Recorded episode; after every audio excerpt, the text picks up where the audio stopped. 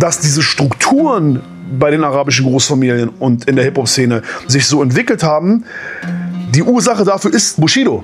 Er hat es vorgelebt, er hat das Thema erfunden, er hat die Leute reingeholt. Wer in dieser Gangster-Rap-Schiene war und eben uns dissen wollte, der durfte uns nicht dissen. Punkt. It's Fritz. Clanland. Schrecklich nette Familiengeschichten. Ich bin Mohamed Charur. Ich bin Marco Steiger. Statt über Clans sprechen wir hier mit Clans. Und das hier ist Kapitel 6. Der Rapper hat Rücken. In der letzten Folge haben wir mit verschiedenen Clanmitgliedern darüber gesprochen, weshalb sie glauben, dass manche ihrer Kids anfangen kriminell zu werden und im schlimmsten Fall sogar in die organisierte Kriminalität abrutschen. Wir haben verschiedene Aspekte diskutiert, wie zum Beispiel, ob manche Eltern möglicherweise ihre Kinder gar nicht richtig unterstützen können, weil sie selbst zum Beispiel kein Deutsch sprechen in ausreichendem Maß. Es ging aber auch darum, wie sehr es unter anderem davon abhängt, welche Freizeitangebote dir in deinem Bezirk angeboten wurden. Ich habe das ja selber durchgemacht. Wir hatten da auch wenig zu tun, und zwar langweilig und wir haben angefangen Scheiße zu bauen. Und für manche von den Jungs war das dann der Einstieg in eine kriminelle Laufbahn. Es ist auf jeden Fall ein wahnsinnig komplexes Thema mit ganz verschiedenen Faktoren, die da Einfluss haben können, mit der Betonung auf können. Ich glaube aber, dass die vielen Geschichten, die wir bisher im Podcast gehört haben, dabei helfen können, dieses Klischeebild Clan gleich Kriminalität aufzubrechen. Naja, hoffe ich zumindest. Gleichzeitig sind wir auch wieder an den Punkt gekommen, an dem deutlich wird, ey, es gibt noch ganz viele andere Faktoren, die eben genau dieses Image Clan gleich Kriminalität noch verstärken. Ich glaube, es gibt also noch jede Menge und mehr als genug Themen für den ganzen Podcast. Heute geht es aber erstmal um Musik. Zum Beispiel Songs wie dieser hier. Steuern hinterziehen, Ganoven, Banknoten, Mafia. Mafia. Wann erwisch ich Lanz ohne Bodyguard? Bodyguard? Meine Präsenz macht dir Angst. Sony Black fickt die Disco, weil ein Gangster nicht tanzt. Yeah. Oder das hier. Mich jagen Großfamilien und das LKA. Wir sind Stars, aber ticken so wie Dealer. Brettern im Camaro mit 300 km. Capis am Rad sehen wieder lila. Das ist der sogenannte deutschsprachige Gangster-Rap oder auch... Oh, oh, Kollege, warte, warte, warte, noch ein, Bra, noch ein. Wir jagen dich, du wirst hart gefickt und angepisst. Bevor ich bleib in dein Körper schick, wieder mal auf Beutezug. Wir bilden Räubercrews mit Gang-Tattoos und machen eine Menge Fluss. Das ist der sogenannte deutschsprachige Gangster-Rap oder auch Straßenrap genannt. Und bei dem spielen in den letzten Jahren offensichtlich auch arabische Großfamilien eine Rolle. Und zwar als Schutztruppen von diversen Rappern. Wer will hier was beweisen? Ich komm mit einem miesen Clan. Mein Schwanz ist Drogba, dein Schwanz ist Philipp Lahm. Dafür gibt's auch einen ganz bestimmten Begriff. Im Fachjargon wird das als Rücken bezeichnet. Also Rapper haben einen Rücken. Kollege, jetzt letzte, letzte, wirklich letzte. Gib ihm, gib ihm. Armumfang ist da, Hanteln sind aus Stahl. Doch heute mache ich Rücken wie der Abu Chaka Clan. Ich mach Tabula Rasa und beförder dich in See. Nachdem du den Würgegriff erlebst, bist du körperlich gelebt. Wir fragen uns, was bedeutet das eigentlich genau für beide Seiten? Beziehungsweise die Frage in dieser Folge ist erstmal, wie hat das eigentlich angefangen? Ja, Steiger, erzähl doch mal. Du kommst auch aus dem Rap. Ja, äh, schwierige Frage. Das erste Mal, als ich das wirklich miterleben konnte, und zwar so eins zu eins, wo, wo ich dann so quasi mit am Tisch saß, war 2004. Da war eine ein, Charity-Konzert äh, sollte stattfinden und da saßen tatsächlich diverse Halbweltgestalten mit am Tisch und da ist mir das zum ersten Mal aufgefallen, dass es da also so eine gewisse Connection zu äh, halb, organisierten Kriminellen gibt. Also ich drück's jetzt mal wirklich, wirklich sehr, sehr vorsichtig aus. Und äh, das waren so diese Berührungspunkte, wobei ich sagen muss, dass Royer Bunker nie den Rücken von Clans beansprucht hat. Und ich persönlich hatte auch nie besonders schlechte Erfahrungen mit diesen Menschen. Und da habe ich mich immer gefragt, bin ich da zu naiv? Habe ich eine falsche Wahrnehmung? Alle anderen sagen, die sind richtig schrecklich, nur mir passiert nichts. Bin ich der Dumme im Zauberland, der da irgendwie so unbeschadet durchläuft? Ich weiß es nicht, aber dieser Frage würde ich gerne nachgehen. Aber Du kommst doch aus dem Clan, dann erzähl du doch mal, wie du das empfindest. Richtig lustig, schön, Frage zurückgeworfen, toll. Hast du nicht in der Zeitung gelesen, womit wir uns angeblich beschäftigen sollen? Drogen- und Menschenhandel mit einer Prise gewisse Gruppierungen im Libanon finanzieren. Wo soll denn da Zeit für Rap bleiben? Ich krieg aus meinem Umfeld ein, zwei Sachen mit, bin aber nicht richtig in der Materie. Also ich selbst bin auch kein Rücken, aber ich muss zugeben, ich wäre todesgern der Rücken von Helene Fischer. Das heißt, du weißt es also auch nicht wirklich. Deswegen wollten wir uns das ganz einfach dann von Menschen erklären lassen, die sich damit auskennen. Und naja, wir sollten auf jeden Fall sehr schnell feststellen, das ganze Thema ist sehr, sehr kompliziert. Wie immer. Das ist immer die Angst, dass der andere Rapper mich angreifen könnte und ich kann mich da nicht zur Wehr äh, setzen. Also Shindy hat einen Rücken wegen Bushido oder wegen Arafat. Der Rücken hat einen Rücken wegen mir, weil ich den ja beleidigt. Also, weißt du, was? das ist absurd. Der eine Rapper hat, den, hat nur einen Rücken, weil der andere Rapper einen Rücken hat. Und nicht, weil er selber denkt, man braucht es. Das ist Flair. Leg dich mit mir an und du wirst gedamaged. Damage us. Die Jammers kotzen, Mann, alles wird gemanagt. Manager. Auf Bewährung, der Richter sagt unendlich. Us. Bin ich schuldig, natürlich, selbstverständlich. Muss man ihn eigentlich noch vorstellen? Einer der kontroversesten deutschen Straßenrapper. Wir haben uns mit Flair schon Ende 2019 getroffen. Das war noch bevor er aufgrund eines Gerichtsverfahrens in den Schlagzeilen war. Flair wurde im März 2021 zu einer Bewährungs- und Geldstrafe verurteilt, unter anderem wegen mehrfacher Beleidigungen und Fahrens ohne Führerschein. Aber darum ging es bei unserem Treffen überhaupt nicht. Wir haben uns mit Flair zum Kaffee verabredet, was nicht wirklich geklappt hat, weil er uns erstmal zu sich nach Hause bestellt hat. Und dann habe ich ihn angerufen, was, war heute? Ach so, ja. Du warst auf jeden Fall, standest schon vor dem Hause, ich musste dich einsammeln und dann mussten wir ans andere Ende der Stadt fahren. Aber es gab zumindest Kaffee. Bin dieser Boy. Bin zu cool, Lucci für dein Gucci. Bin dieser Boy. Für Lucci. Bin dieser Boy. Wir wollten aber von ihm wissen, wie die Zusammenarbeit zwischen den Clans und Rappern überhaupt so angefangen hat. Und Flair, Flair ist einer der Charaktere, die das damals so miterlebt haben. Im Interview nimmt er uns dann auch mit in die Hip-Hop-Szene in den frühen 90er Jahren in Berlin und das war schon ganz schön rough. Yeah, Geschichtsstunde mit Flair. Wie immer hat er aber seine ganz eigene Interpretation von Geschichte. Na, es geht ja darum, dass wenn Musiker sich in einer Szene befinden, also wenn Rapper sich in einer Szene befinden, dann haben wir in der Szene Graffiti-Sprüher, dann haben wir DJs, dann haben wir Breaker, dann haben wir Rapper und in dieser Szene kannte man sich schon immer mit Gewalt aus. Das war immer ein Teil, gerade in, gerade in der Berliner Hip-Hop-Szene war das schon immer so. Wir waren bekannt dadurch, dass diese Szene schon immer ein bisschen mehr vermischt war mit, mit, mit, mit, mit arabischen, türkischen äh, Gangs und so. Es gab schon immer in, in der Anfangszeit nach der Wende, wo Hip-Hop halt äh, in Berlin halt richtig groß wurde, ging es schon, schon immer damit los, dass du nicht nur Sprüher warst, weil du halt jetzt malen wolltest oder künstlerisch aktiv sein wolltest, sondern du musstest auch diesen Gang-Hintergrund schon so ein bisschen haben. Das heißt, du konntest nicht einfach irgendwo einen Zug besprühen, sondern es ging schon um Territorien. Darf man da malen? Wem gehört das Layup? Was ist, wenn ich da rüber male? Also dieses, diese Gang-Mentalität oder diese, diese, diese Street-Mentalität, die war in Berlin schon immer mehr verankert als in anderen Städten. So in der Hip-Hop-Szene jetzt. Ich rede nicht generell davon, dass es woanders keine Straßen, also dass es woanders keine Milieus gab, aber Hip-Hop in Berlin war schon immer eine Schippe aggressiver als in anderen Städten so diese gewaltbereite Berliner Hip-Hop-Szene, die sich da Anfang der 90er Jahre gebildet hat, die hatten wirklich einen extrem schlechten Ruf in ganz Deutschland. Da gab's Jams in Westdeutschland, da sind die Berliner dann hingefahren, busweise, haben wahllos Leute verprügelt, haben die Kasse geklaut, sind dann wieder abgehauen. Das war wie Klassenfahrt in Brutal. Und da waren die auch richtig stolz drauf. Ja? Das war eine richtige, das war diese Berliner Straßenhärte, die man dann so präsentiert hat.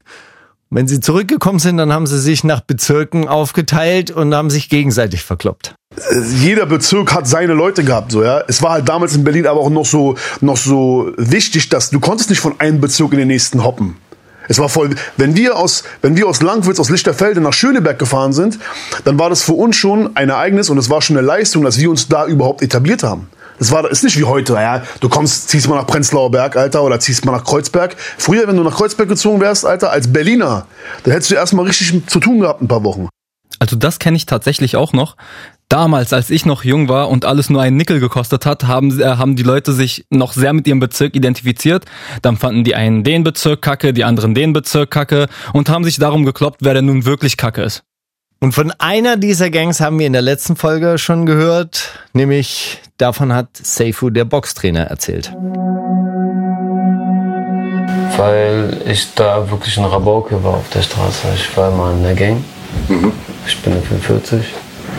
Und ähm, wenn, wenn uns langweilig war, haben wir halt Leute auf die Fresse gehauen. Spinne 44 aus dem Rollbergviertel in Berlin-Neukölln. Diese Gang hatte aber noch ein anderes prominentes Mitglied, der heute sehr, sehr bekannt ist. Die wenigsten kennen aber wahrscheinlich diesen Teil seines Lebens. Meine Kumpels waren so absolut Multikulti, von Deutsch, Türkisch, Jugoslawisch, Arabisch, was auch immer es ist. Es war der Rollbergviertel. Spinner hieß es nur, weil da mitten im Rollbergviertel ist so ein Spinngerüst. Und weil wir immer da abhingen im Rollbergviertel und das Spinngericht, wir haben immer äh, Sport und Thron da gemacht und dann haben sie so einen Spinner genannt. Der Name dieses Gangmitglieds, Arafat Abu Chaka. In der Bild wurde er unter anderem bezeichnet als Zitat Boss des berüchtigten Unterweltclans Abu Chaka. Wir haben Arafat zum Interview im Fritz-Studio in Kreuzberg getroffen. Man muss dazu sagen, ich kenne Arafat auch schon seit Jahren aus dem Rap-Business als langjähriger Geschäftspartner von Bushido. Arafat steht aktuell vor Gericht, weil er unter anderem mutmaßlich von Bushido Geld erpressen wollte und ihn bedroht haben soll. Ich kenne Arafat, weil er jahrelang der Nachbar meiner Tante war und man kannte sich halt vom Sehen und Hallo und Tschüss sagen. Und wir haben ihn halt jetzt im Rahmen unserer Recherche für dieses Projekt angefragt. Und zum Zeitpunkt der Aufnahme im Sommer 2020 wurde Arafat von einem Filmteam begleitet, die wohl eine Doku über ihn drehen. Über dieses Team ist dann letztendlich auch das Interview für den Podcast zustande gekommen, da sie das Interview auch mitgefilmt haben. Mit Arafat haben wir über seine Zeit bei Spinne 44 gesprochen. Wenn eine Gang in die andere kam, manche waren konsequenter und manche haben dann, äh, wollten nun Affen tun und dann kennst du das so, wenn einer richtige Männerherz hat, kann auch gegen zehn kämpfen. Und wenn zehn kommen gegen einen und alles sind Luschen, die hauen auch ab. Und wir haben uns so ein bisschen, wir haben uns nichts gefallen gelassen. Und sagen wir es mal so, in seinen Augen hat das übrigens mit Kriminalität nichts zu tun. Nö. Das, äh, ich finde, eine Gang oder eine Gruppe äh, unter Freunden ist nicht kriminell. Nein. Wir haben jetzt keine. Kriminell ist für mich, wenn wir jetzt äh, unter Kumpels waren und sagen, okay, was planen wir heute? Wir planen die Commerzbank äh, auszurauben. Oder wir planen irgendwie so eine Geldkasse zu klauen oder wir planen ein Auto zu klauen. So, weißt du, richtig planen, das ist für mich kriminell. Aber so waren wir nicht. Hm. Wir haben nicht gesagt, okay, morgen planen wir erstmal die Commerzbank um die Ecke, wie wir die äh, ausrauben. Du, du bist hier, du beobachtest, haben wir nie gemacht. Hm. Man hat sich einfach nichts gefallen lassen. Und so haben wir unser Ruf dann genossen. Hier ging es also um Absteckung von Revieren. Das waren Straßengangs und im Zweifel haben die ihre Revierstreitigkeiten auch mit Gewalt gelöst. Und irgendwann ging es dann auch noch um mehr. Und dann ging's äh, ab in die Nacht, also Nachtclubs, Nachtclubs manchmal mit Diskotheken. Ja, von Disco zu Disco und dann wusste jeder, okay, die kommen von da. Ja, ihr könnt rein, alles cool. So kein Stress. Shimmy, shimmy, y'all, shimmy, yam, shimmy, yeah. Give me the mic so I can take it away. Off on the natural charge, bon voyage. Yeah, from the home of the Dodger Brooklyn Squad. Könnten sich aussuchen. Weil irgendwann hast du dir nicht mehr äh, gefallen gelassen, äh, kommst immer vor der Disco, du kommst hier nicht rein. Ja, du Stück Scheiße, irgendwann sagst du, warum soll ich nicht reinkommen? Ich habe nie was gemacht. Ja, weil ich das sage, okay, alles klar. Dann haben wir gesagt irgendwann, weil wir das sagen, kommen wir rein. Ich habe ihn dann gefragt, also ihr habt euch in die Diskos so quasi reingeprügelt. Sonst hätten wir nie eine Disco von drinnen gesehen. Willst du immer sagen, nee, nee, mach ich nicht, mach ich nicht, mach ich nicht? Nee. Irgendwo warst du ja auch Jugendlicher. Wolltest du auch mal äh, eine Braut klar machen? Weißt du? Wolltest du auch mal eine Diskothek von drinnen sehen? Die Leute von Spinne 44 hatten also ihre Methoden. Oh, baby, I like it raw. Yeah, baby, I like it raw. Oh, baby, I like it. Ich will dir mal was sagen, nur ganz kurz. Äh, viele sagen immer die Methoden, Methoden, Methoden. Kam uns keiner in die Quere, gab es auch keine Methode. Zurück zu Flairs Perspektive. Raus aus dem Rollbergviertel, rein in einen anderen Stadtteil, rund um die Jahrtausendwende. Wenn wir aus, wenn wir aus Langwitz, aus Lichterfelde nach Schöneberg gefahren sind, dann war das für uns schon ein Ereignis und es war schon eine Leistung, dass wir uns da überhaupt etabliert haben. Mit wir meint er an dieser Stelle das Rap-Label Agro Berlin. Dort waren damals auch unter anderem Bushido, Sido und Flair gesigned. Und Agro hatten ihre Studio- und Büroräume in der Göbenstraße in Schöneberg relativ nah am Palaceum. Das Palaceum muss man sich als riesigen, massiven Wohnblock an der Palaststraße mit ganz vielen Satellitenschüsseln an den Balkonen vorstellen. Das sollte das Wohnen revolutionieren. So sieht modernes Wohnen aus. Und irgendwann gab es dort dann Junkies und dann wurden auch mal Leichenteile über den Milchschlucker entsorgt und, und, und. Und damals gab's in der Gegend sehr, sehr viele Gangs. Das Gebiet um die Palast und die Göbenstraße wurde später im Jahr 2006 sogar von der BZ zu einem der 18 gefährlichsten Orte Berlins gekürt. Und deswegen, und dass wir überhaupt dann da Tag ein, Tag aus vom S-Bahnhof Yorkstraße zum Büro gelaufen sind und überlebt haben da und unsere Sachen gemacht haben und da Gangster-Rap gemacht haben, die Leute haben uns den Respekt ja gegeben, weil wir Schöneberg hochgebracht haben, weil unser Büro in Schöneberg war, wir wollten die alle mit einbeziehen. Was dieses Einbeziehen damals bedeutet hat, das habe ich dann auch mitbekommen. Das hat man nämlich auf einmal ganz deutlich gesehen.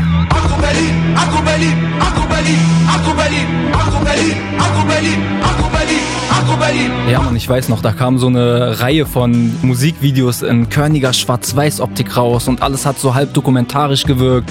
Also die Jungs sitzen dann so im Café, machen Handshakes, begrüßen Leute in Lederjacken, laufen durch den Betonbunker.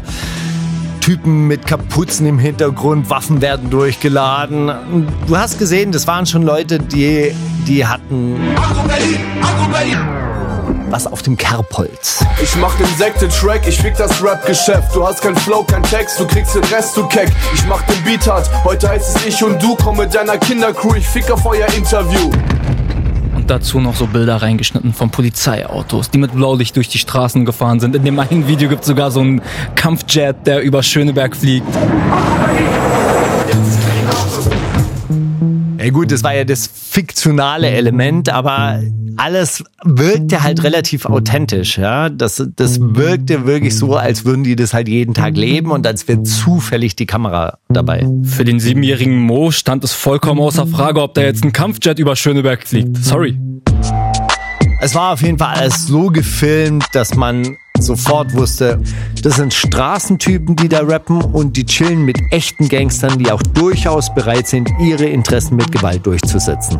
Das war wirklich, das war wirklich, das war wirklich authentisch, kann ich sagen. Und es hat, das war auch, hat sich, hat sich, das hat sich normal dazu entwickelt. Also die Jungs von, von Steinmetzstraße, die waren jeden Tag bei uns.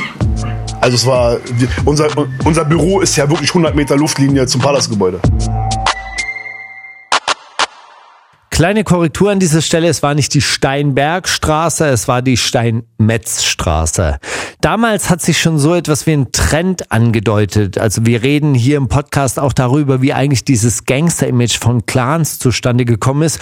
Und auch wenn an dieser Stelle von Clans noch überhaupt nicht die Rede ist, hier sieht man auf einmal Gangstertypen in Musikvideos, die geben den Rappern dieses roughe Straßenimage und das ist die Kombi, die Agro sehr erfolgreich gemacht hat. Der Sampler Agro-Ansage Nummer drei wurde 60.000 Mal verkauft. Das hört sich heute wahnsinnig wenig an, war aber wirklich viel, weil es waren echte CDs, die da verkauft wurden und nicht nur Streams. Und äh, die Agro-Ansage Nummer vier hat dann sogar den Goldstatus erreicht. Das heißt also über 100.000 verkaufte Einheiten. Und das haben dann aber auch zwangsläufig die Jungs aus dem Palaceum mitbekommen. Die Jungs standen jeden Tag vor, vor unserem Büro und mit ein paar hat man sich mehr angefreundet, mit ein paar weniger, ja, so. Und natürlich, wo, dann, wo es dann halt immer um Geld ging, dann wurden die Leute auch ungemütlich. Ja, dann ging es da zum ersten Mal los, dass dann irgendwelche Typen vor der Tür standen und meinten, nee, gib mal, wir haben euch gemacht und wir haben das gemacht. Aber das ist die Straße, Dicker. So, das, damit musst du leben, wenn du dich, wenn du, wenn du dein Büro in Schöneberg Palast machst, dann Ja. Wie sie das dann konkret geklärt haben, darauf ist Flair in unserem Gespräch nicht eingegangen. Aber darauf, wie sich die Szene dann weiterentwickelt hat. Und da hat seiner Meinung nach Bushido etwas getan, das im Anschluss einen Dominoeffekt ausgelöst hat. der Bushido hat natürlich dann irgendwann den Anfang auch gemacht, muss man ganz, muss man ganz ehrlich sagen, dass der halt dann gemerkt hat, okay, diese, diese Musikbranche wächst, Hip-Hop wird so groß, Es reicht nicht mehr einfach nur zwei, drei starke Kumpels zu haben, sondern die Sache wurde so groß, dass sich jeder dafür interessiert hat und in dem Augenblick, wo, wo, das, wo, du, wo du gegen, dich gegen eine ganze Hip-Hop-Szene behaupten möchtest oder dich gegen äh, andere Leute auf der Straße behaupten möchtest, musst du ganz andere Geschütze auffahren. Und so schaukelt sich das hoch. Es gibt immer einen Stärkeren. So, und irgendwann äh, kam es halt dazu, dass er bei Arafat Abu Shaka gelandet ist.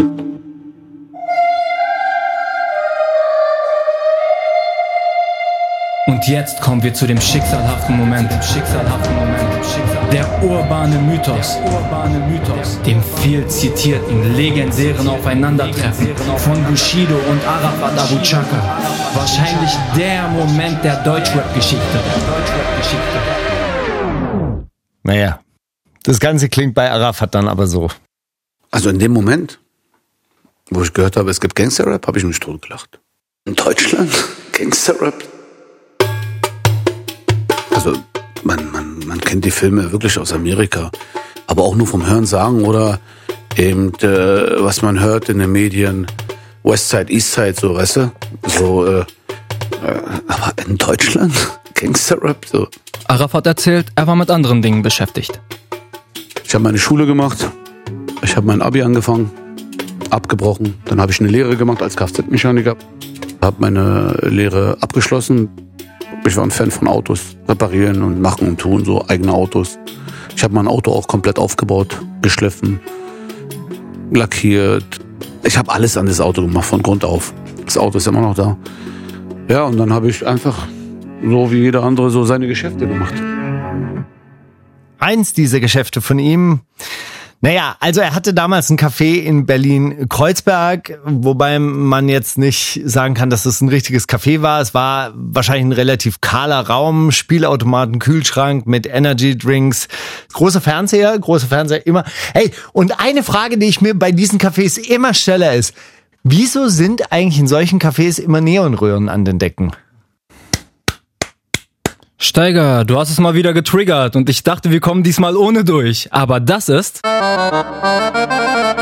Vorurteil der Woche. Das gilt nicht für arabische, sondern türkische Cafés. Bei arabischen Cafés ist, die sind viel gemütlicher. Also die sind viel geiler eingerichtet. Du hast richtig schöne Sessel, du hast richtig tolles Licht. Ich möchte sagen, perfektes Licht, um mal in Trump-Modus zu geraten. Naja, das habe ich aber ehrlich gesagt schon ganz anders gesehen. Ja, okay, ich tue jetzt nicht so, als ob es es gar nicht gibt, aber das ist so die Generation von meinem Vater, so die ältere, geschmacklose Generation. Wir haben todesviel Geschmack. Nee, die scheißen auf Geschmack. Das ist, das ist einfach nur funktional. Hey, soll ich dir mal sagen, wieso ich es mir erklärt habe oder wie ich es mir erklärt habe? Die erste Gastarbeitergeneration, die hat immer in der Fabrik gearbeitet. Die sind dieses Fabriklicht gewöhnt. Und dann dachten die, okay, es muss einfach hell sein im Café. Wir müssen okay spielen können. Also wir müssen dieses ähm, äh, die, dieses Plättchenspiel spielen können. Wir müssen genug sehen. Wahrscheinlich sind die auch alle alterskurzsichtig, so wie ich mittlerweile. Und deshalb brauchen die viel helles Licht. Ey, Steiger, was hörst du die überhaupt zu, Mann? Was für Gastarbeiter? Wir durften noch nicht mal arbeiten. Aber ich gebe dir recht, es gibt schon ein paar Plätze, die, sagen wir mal, mit Neonröhren, ja, rustikal mit Neonröhren ausgestattet sind. Ich muss dich mal ins Kulturzentrum Charlottenburg nehmen. Da ist nämlich meiner Meinung nach nichts gemütlich. Aber dir wird's da gefallen.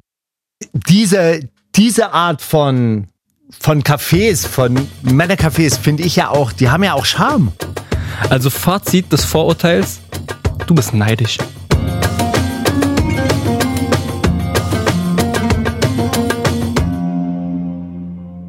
Aber zurück zu Arafats Café und seinem ersten Kontakt mit deutschem Straßenrap. bei uns im Café äh, Albustan in Katzbachstraße lief im Hintergrund ein Musiksender. Ich weiß nicht, ob es MTV war. Ich weiß es nicht. Und da lief immer eigentlich so amerikanische Mucke, bla bla bla. Und dann zum ersten Mal, also nichts gegen Sido, liebe Grüße an Sido, der ist wirklich in Ordnung. Mein Blog. In deinem Einfamilienhaus lass mich aus, weil du denkst, du hast alles, was du brauchst. Doch im MV scheint mir die Sonne aus dem Arsch. In meinem Blog weiß es jeder, wir sind Stars. Da saßen wir, wir haben an. wir haben uns halb tot gelacht. Ernsthaft, wir haben uns halb tot gelacht. Agro Berlin, Agro Berlin, Agro Berlin, Agro Berlin. Doch dann kam irgendwann Bushido ins Spiel. Und bei der Story gibt es jetzt verschiedene Erzählweisen. Die eine heißt, Bushido war unzufrieden mit seinem Vertrag bei Agro und wollte raus. Die andere heißt, die hätten ihn nicht rausgelassen, obwohl Bushido ein Angebot bei Major Label Universal hatte. Und Agro wiederum behauptet, dass sie ihn gerne hätten gehen lassen, dass sich Bushido und Universal aber nicht mit ihnen einigen wollten. Arafat hatte auf der anderen Seite durch seine Gang-Vergangenheit anscheinend auch einen gewissen Ruf. Genauso übrigens auch das Café Al-Bustan in der Katzbachstraße. Basierend auf einem internen Polizeipapier aus dem Jahr 2004 schrieb unter anderem die Berliner Morgenpost über das Café ein orientalisches Teehaus an der Katzbachstraße. Dieses gilt als Treffpunkt organisierter Krimineller. Und auch das sorgt natürlich nochmal für einen gewissen Ruf. Irgendwann äh, ein Verwandter von mir hat mir den vorgestellt und hat mir so seine Situation erklärt und habe gesagt, okay, wenn du recht hast, dann lass uns morgen hingehen und wenn du recht hast, klären wir das. Wenn du nicht recht hast, werde ich dir auch nicht da weiterhelfen. Äh, er war jetzt kein Michael Jackson oder irgendeine berühmte Person. Ich habe noch nie in meinem Leben was von ihm gehört. Die Legende besagt auf jeden Fall, Arafat hilft Bushido aus dem Vertrag bei Agro Berlin. Und wie das passiert ist, darüber gehen die Meinungen auch sehr weit auseinander. Arafat erzählt die Geschichte so. Und dann sind wir hingegangen und dann haben wir es auch im Guten geklärt. Und nicht äh, wie etliche andere Leute, die sie einfach nur bepöbelt und erpresst und bedroht haben und das wollten die nicht. Es war der Grundstein für die Zusammenarbeit von Rappern und Mitgliedern aus arabischen Familien, den Bushido gelegt hat. Hier mal erzählt aus der Sicht von Flair. Er hat es vorgelebt, er hat das Thema erfunden, er hat die Leute reingeholt. Hätte Agro Berlin damals die Polizei gerufen, wo Arafat Abu Shaka zum ersten, zum ersten Mal in das Büro reingelaufen ist, wäre das 15 Jahre lang nicht passiert. Warum haben sie es nicht gemacht? Die haben es die haben's nicht gemacht wegen, wegen Angst.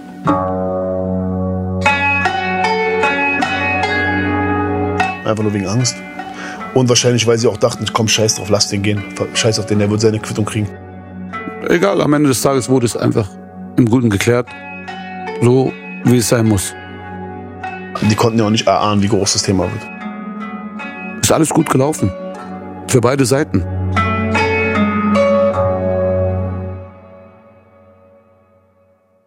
An der Stelle muss man aber nochmal ganz deutlich betonen, dass es die Welt, wie Flair sie sieht, beziehungsweise wie Arafat diese Geschichte erzählt. Und es gibt sicherlich noch ganz andere Erzählweisen ein und derselben Geschichte. Auf jeden Fall konnte Bushido einen Deal mit dem Major Label Universal machen am Ende. Und er und Arafat waren ab jetzt ein Team. Wenn wir also zurückdenken an Agro Berlin, da ging es um ein authentisches Gangster-Image, das die Rapper durch die Jungs aus der Palaststraße bekommen haben. Arafat hat jetzt nicht nur einen ähnlichen Ruf, er hat anscheinend damit auch die Interessen von Bushido praktisch umsetzen können. In einer Sache sind sich Flair und Arafat übrigens einig. Keiner der beiden wusste zu dem Zeitpunkt, wie erfolgreich diese Kollabo werden wird. Ich habe auch nie dran geglaubt, dass es auch so groß wird. Sage ich dir auch ehrlich. Da war so, ich mach dir mal ein Beispiel. Ähm, da sind wir zum, da hat er gesagt, wir haben ein Konzert. Sehr cool. So, Konzert, Alter, ich bin mit Michael Jackson groß geworden, so ungefähr, weißt du. Ich kenne mir so Konzerte vor. Das war so meine Vorstellung. Sind wir, keine Ahnung, 300, 400 Kilometer gefahren? So gut, okay, und wo ist jetzt das Konzert? So. Gab so ein Ghetto-Blaster? Lass es vier, fünf Euro Paletten sein? So, wollt ihr mich verarschen hier? Da vier, fünf Leute. Da hat er rumgerappt. Die Leute rennen weg, als wäre mein Atem Feuerwehr, mein Atem Feuerwehr. Hier nimm mein Handy, ruf die Feuerwehr. Ich komm nicht klar, ich hab Benzin in den Venen. Ich spiel alleine, weil dir jeder sagt, komm, spiel nicht mit dem, ich spiel nicht mit dir. Das ist so geil. Das ist ein Konzert, also. So, wo bin ich hier gelandet, habe ich mir gesagt. So hat's angefangen, jetzt ernsthaft. Es sollte aber nicht lange dauern, bis sich das änderte. Weil wir auch schnell agiert und gearbeitet haben. Die Frage, die sich jetzt aber stellt, was heißt das konkret? Naja, du musst dir vorstellen, es war Gangster-Rap. Gangster-Rap hieß, es war nicht nur ein Name, es war nicht nur, ich habe nur gerappt wie ein Gangster. Nein, wir haben auch, wer uns zu nah kam oder jemand beleidigt hat, haben wir das auch unterbunden. Darfst du nicht. Also die Leute mussten schon wissen, nein. Wenn jemand in der Gangster-Rap-Schiene ist, musst du auch diese Eier besitzen, um diesen Film zu schieben. Es war immer so, wer in dieser Gangster-Rap-Schiene war und eben der uns dissen wollte, der durfte uns nicht dissen. Punkt. Ich seh die deutschen Rapper jeden Tag wie Fliegen sterben. Wie die deutschen Kids einfach nicht zufrieden werden. Ich häng am Block rum, ich bin eure Hoffnung. Sagt, ihr findet Curse cool, wetten, ihr bleibt doch dumm. Gerade im Rap, das kennt man ja, da geht es natürlich auch immer darum, sich gegenseitig zu beleidigen. Das ist Teil des Showgeschäfts. Auf der anderen Seite, wenn man so provokant auftritt wie Bushido, dann kommt auch immer wieder der ein oder andere auf einen zu und will einen testen. Einer, der prüfen will, ob Bushido so hart ist, wie er behauptet. Keiner glaubt dir deine Lügen, weil du auf Gangster tust. Weil du der Gangster rufst, machst keine Gangster-Moves. Tanzt für die Kumpels jetzt Gogo wie auf dem Strumpfhose-Foto. Du schuldest Spectre noch ein Tausender für dein komisches Logo. Mann, du hast Nerven, Alter. Verstehst du, was ich meine? Die Fans kennen das Strumpfhose-Foto. Dann haben wir auch was unternommen. Das ist geschäftsschädigend. Er hat ja, in dem Sinne hat er ja nur unser Geschäft angegriffen. Heutzutage ist es anders. Wenn ich jetzt ähm, irgendeine Marke beleidige oder irgendein Geschäft, was nicht stimmt, beleidige, geht er gegen, zivilrechtlich gegen mich vor. Aber in diesem Business kannst du nicht zivilrechtlich gegen irgendjemand vorgehen. Da sagt er, ist ja künstlerische Freiheit. Aber wir wissen ganz genau, verstehst du, das war nicht künstliche Freiheit. Das war echt. Showgeschäft mischt sich also im Zweifel mit echter Gewalt oder mit echten Gewaltandrohungen. Laut Arafat war das damals aber auch total notwendig im Straßenrap. Das Geschäft lief ja nur so, dass er unantastbar ist. Nur so hat's auch den Leuten interessiert. Und nur so hast du auch damals Platten verkauft. Weil du musst der Härteste, der Coolste, der Geilste sein. Bist du nicht mehr der Härteste, der Coolste, der Geilste, spielst du irgendwo in der Liga mit, aber du bist nicht der Topverdiener sozusagen. Und Bushido gehörte bald zu den Topverdienern. Der Typ hat acht Goldalben gemacht, zwei Platinalben, fast alle seine Alben waren auf der Nummer eins der Charts. Wenn es irgendwo in Deutschland eine Diskussion zum Thema Rap und Gangster-Rap gibt, dann taucht mit hundertprozentiger Wahrscheinlichkeit der Name Bushido auf. Der Typ hat Deutschrap geprägt wie kein zweiter. Mit Arafat als Rücken. Was du machst in einem Monat, mach ich in einer Stunde. Was, was du machst in einem Monat, mach ich in einer Stunde. Was, was du machst in einem Monat, mach ich in einer Stunde. Was mach ich in einer Stunde? Er ist, er ist guter Junge. Das war ein eingespieltes Team, deswegen waren wir auch Geschäftspartner und äh, er, er weiß, was seine Folge ist und wir wussten, was unsere Aufgabe ist. Aber äh, unsere Aufgabe oder meine Aufgabe ist dann weitergegangen. Ich habe auch viele das Geschäftliche übernommen und er hat eben äh, gerappt. Das ist jetzt nochmal eine ganz andere Entwicklung in diesem Verhältnis. Bushido profitiert als Rapper von Arafats Gangster-Image. Arafat setzt Bushidos Interessen auch mit Härte und vor allem seinem Ruf durch und er übernimmt schließlich auch Managementfunktionen. Flair sagt, Bushido hat damals aber mit Arafat bzw. mit den arabischen Familien auch eine neue Stufe der Aufrüstung in die Szene gebracht. Fakt ist auf jeden Fall, dass Arafat den Ruf hatte, mit Clans in Kontakt zu sein und selbst zu einem zu gehören. Er selbst meint ja, also seine Familie sei ja gar kein Clan, weil dafür seien sie viel zu klein. In der Öffentlichkeit hat er aber diesen Ruf weg und auch das Café Al-Bustan wurde früh mit Kriminalität in Verbindung gebracht. Die BZ äh, schreibt in einem Artikel von Anfang 2007, das arabische Teehaus gilt als Treffpunkt krimineller arabischer Banden. Selbst verfeindete Clans treffen sich hier zu Verhandlungen, so die Polizei. Hier werden Geschäfte abgewickelt, Streit zwischen den Clans geschlichtet. Arafat, Al-Bustan, Clans, Banden, Kriminalität, das wird hier alles in Zusammenhang gebracht. Das Bild, was in der Öffentlichkeit entstand, Bushido hat einen Clan im Rücken. Und das hat in Flairs Augen einen Butterfly-Effekt ausgelöst, der sich über die Jahre immer weiter verstärkt hat. Dass diese Strukturen bei den arabischen Großfamilien und in der Hip-Hop-Szene, dass diese Strukturen sich so entwickelt haben, die Ursache dafür ist Bushido. Also, dass jeder Rapper jetzt denkt, ich brauche einen Rücken, damit ich eine große Fresse im Internet haben kann. Das ist ja das Problem. Also, die Leute kommen mittlerweile und sagen, okay, wenn ich jetzt den und den beleidige, der hat dann eine arabische Großfamilie, dann brauche ich auch eine arabische Großfamilie, damit ich den beleidigen kann. Speak softly and carry a big stick, you will go far. Kennst du? Das ist ein bisschen so wie Atomwaffeneskalation. Ja, Aufrüstung und kalte Krieg zwischen Rappern. Das ist immer die Angst, dass der andere Rapper mir ja was mich angreifen könnte und ich kann mich da nicht zur Wehr äh, setzen. Also Shindy hat einen Rücken wegen Bushido oder wegen Arafat. Der, äh, der Rücken hat einen Rücken wegen mir, weil ich den ja beleidige. Also, weißt du, das ist absurd. Der eine Rapper hat, den, hat nur einen Rücken, weil der andere Rapper einen Rücken hat. Und nicht, weil es und nicht, weil er selber denkt, man braucht es. So wie er es sagt, klingt es auf der einen Seite viel nach Bällen statt nach Beißen. Flair macht sich ja da auch ein Stück weit drüber lustig, gerade weil er ja auch selbst im Interview gesagt hat, dass er diese Art von Geschäftsbeziehungen mit den Clans nie eingegangen ist. Nee, also wenn, dann hat er Bushido dafür gedisst. Genau. Aber auf der anderen Seite sagt er auch, Also ich bin der Meinung, dass die, dass die Gefahr, die ist ja da. Also ich rede damit nicht die Gefahr klein. Ich war äh, 15 Jahre lang in Lebensgefahr, 100 Prozent. ich glaube, wir haben noch einige Fragen zu klären. Weil die Aussagen klingen natürlich etwas widersprüchlich und sie beziehen sich erstmal auf einen konkreten, ganz persönlichen Fall aus der Vergangenheit. Den Fall, die Origin Story, der Urrücken. Genau. Aber wie hat sich dieses Geschäft eigentlich weiterentwickelt? Wie funktioniert zum Beispiel das Rap-Business mit Mitgliedern aus arabischen Clans denn heute? Der Künstler wird von einer Plattenfirma gesigned, also so kenne ich das, und die Familie sagt, wir machen jetzt dein Management. Wie gefährlich ist das alles? Vor allem dann, wenn sich Rapper und Rücken irgendwann mal vielleicht gar nicht mehr so gut verstehen. Der Rapper soll dann auch nicht rumheulen und zur Polizei gehen, weil wenn ich mit Feuer spiele, verbrenne ich mich. Und was hat das alles mit dem Image von arabischen Clans in Deutschland zu tun? Das alles hört ihr in der nächsten Folge. Ich bin Mohamed Charur. Ich bin Markus Steiger und das war Clanland. Fritz. Clanland. Schrecklich nette Familiengeschichten. Habt ihr Feedback oder Fragen? Schreibt an podcast.fritz.de. Fritz ist eine Produktion des RBB.